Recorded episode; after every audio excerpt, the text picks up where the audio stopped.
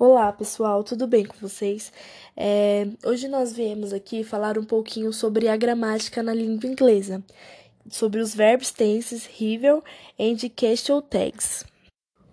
Verbos tense, river. Como usar? Quando o tempo é verbal, é composto de um único verbo. É necessário o uso de verbo auxiliar para as formas negativas e, e interrogativas, desculpa. E, por exemplo, do e é para o simple present e did para o simple past. Em frase com auxílio do to be não há necessidade de auxiliar, ou seja, no, na negativa interrogativa você usa do e dois para o simple present e did para o simple past.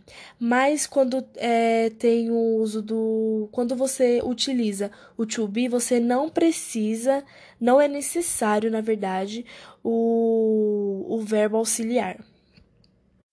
Aqui nós temos alguns exercícios resolvidos. O 1 um está assim: I have been working since 7 o'clock and I am very tired, que é trabalho desde as sete horas e estou muito cansado. É, esse I have been working é, quer dizer usa o verbo to be, que é o been, e é conjugado no past perfect, que é o passado perfeito, mais o gerúndio do verbo principal, que é o working, né? Sendo assim, a resposta do, da nossa 1 é a letra C, have been working. Agora nós vamos para o segundo.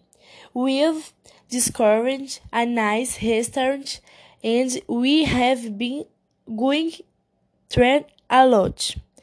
É, está falando assim: descobrimos um restaurante melhor e estamos indo muito para lá. É, esse have been going quer dizer a, me, a mesma situação. É utilizado o to be, que é o been, conjugado no past perfect, que é o presente perfeito, o passado perfeito, mais o gerúndio do verbo principal, que é o going. Assim, a nossa letra correspondente ao nosso exercício é a A. Agora nós vamos falar um pouco sobre a question tags. Como se usar? A question tags são perguntas feitas no final de uma sentença, com o objetivo de pedir uma confirmação a uma declaração feita. São geralmente usadas em conversas informais. Se a oração for afirmativa, o question tags será negativa. A oração afirmativa, mais negativa.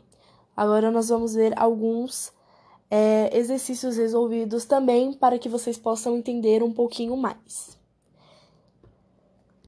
Bom, aqui nós temos que completar a frase.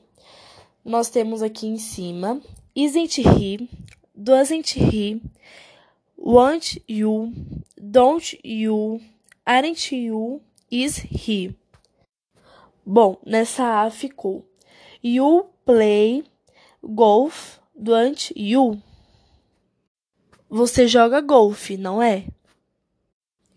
Essa B está You are working, aren't you? Você está trabalhando, não está? He is your favorite actor, is he? Ele é o nosso ator preferido, não é? é essa D está. He isn't sad, is he? Ele não está triste, está? Bom, eu espero que vocês tenham entendido um pouquinho do que nós queremos trazer aqui. É, obrigado pela atenção.